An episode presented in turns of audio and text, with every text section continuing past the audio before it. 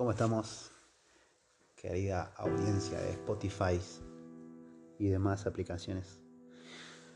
¿Cómo estamos? Pasó, pasó bastante tiempo entre, entre un podcast y este actual que estoy haciendo. Digamos que pasaron cosas. El tema que vamos a tocar hoy es ¿qué es lo que te define ser buena persona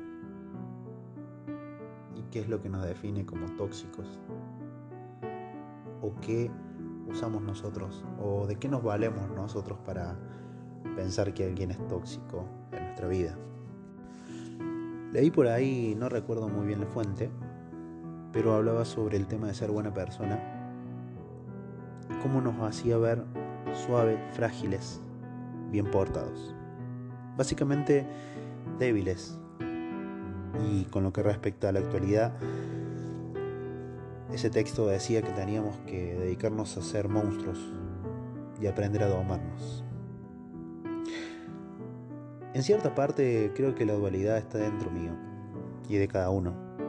Y dependiendo las situaciones que tengamos, vamos a un lugar más que el otro. Digamos que yo sabré cómo comportarme en determinadas situaciones. Ahora bien, jugando un poco con este tema de la toxicidad, término que estamos usando actualmente y que viene de hace unos años ya. ¿Se puede ser buen tóxico o mal tóxico para alguien? ¿Cómo nos damos cuenta de eso? Digo, cuando pasa con el resto que nos rodea es fácil, porque nosotros ponemos los estándares o las normativas para definir o juzgar al otro como tóxico o tóxica, y tenemos tendencia a alejarnos. Pero alguna vez se te pasó por la mente definir qué tan tóxica o tóxica sos para el resto, o para alguien en particular.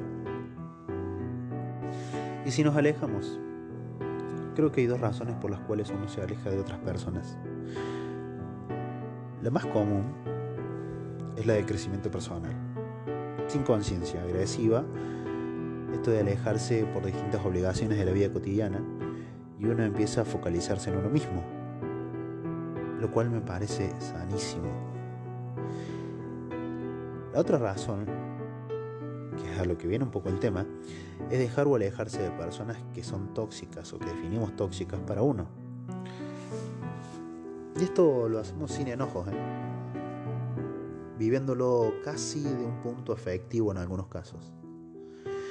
¿No les pasa que quieren cuidar su energía? Que hay mensajes que llegan y que no quieren contestar o personas que no quieren cruzarse. Y hasta pasa dentro del círculo familiar y qué complicada que es esa situación. Y lo hemos hablado mucho este tema de que nadie cambia o puede cambiar al resto. El cambio es de uno mismo y el cuidar de nuestra energía es parte de eso. Esto es como un juego de crear nuestra propia realidad. Parte de aceptar, superar y volver a tener diálogo por ahí nos hace crecer un poco más frente a estas personas que, que por algún motivo decidimos alejarnos ya que las consideramos tóxicas en ciertos aspectos de nuestra vida. Capaz que se trata un poco también de vernos ilimitados en este sentido y vernos más responsables con lo que nos pasa. Darle un poco más de atención a esto y no descargar la culpa en los demás o usarlos como excusa. Yo como todos soy el tóxico de alguien o debo ser el tóxico de alguien. En algún momento hubo alguna emoción que no quise enfrentar e hice cargo a alguien más de lo que me estaba pasando. En ese momento, cuando mi quilombo interno atraía gente con las mismas ganas de prender fuego todo, y creo que cuando dos o más personas así, pongámosle piromaníacos de la existencia, concuerdan tarde o temprano, se queman sin intención de herir al otro, porque es más fácil que cargar la montaña de miedos que tenemos desde chicos. Como así de chico es el mundo que permite que tengamos ese choque emocional para aprender. Aprender a ser más responsables emocionalmente hablando evita mucho el hecho de autosabotearnos. Y quédate tranquilo o tranquila que nadie resuelve todo en un día. No permitir que otros consuman nuestra energía es algo muy sano para nosotros. Pero también a conciencia, si no lo comunicamos, hiere o lastima al resto. En fin, aprender a cuidarnos es un montón. Pero no hay apuro en esto. Tenemos casi hasta los 70 años para hacer estas cuestiones, creo yo. Vivimos por nosotros primeros.